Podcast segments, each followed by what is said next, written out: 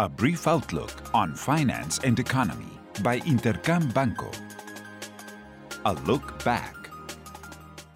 Last week, fears once again increased due to high inflation in the United States, which set at an annual rate of 8.6% above estimates and reached a four year high.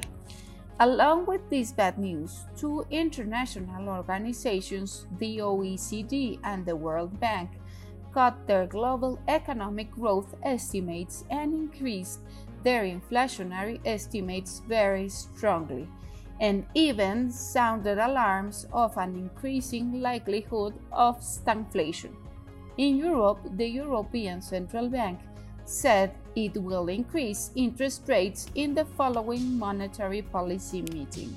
Meanwhile, in China, trade balance confirmed a recovery in exports and imports during May, after quarantine measures had had an impact. In Mexico, inflationary data was the most relevant data this week. Inflation slowed down, but underlying inflation linked 18 consecutive months of increases. Gross fixed investment and consumption data were positive as both logged annual and sequential improvements, while industrial production set below estimates during April. What's ahead? This week, markets will focus on the Federal Reserve's monetary policy meeting, in which is expected to increase rates in 50 basis points, as well as reveal new macroeconomic forecasts. Interest and inflation rate estimates are expected to be revised upwards.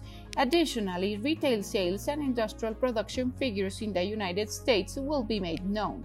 Both are expected to have become more moderate in May. In China, May's industrial production, investment, and retail sales figures will also be made known. Forecast points towards a more mild contraction in production and consumption with respect to April. Lastly, in Europe, May's final inflationary data will be made public. Analysts expect to confirm a 8.1% annual rate in inflation and industrial production data, which is expected to continue recording a contraction throughout April. I hope you have a great week. I am Alejandra Marcos. This was a brief outlook on finance and economy by Intercam Banco. Follow us on social media and listen to our podcast at intercam.com.mx.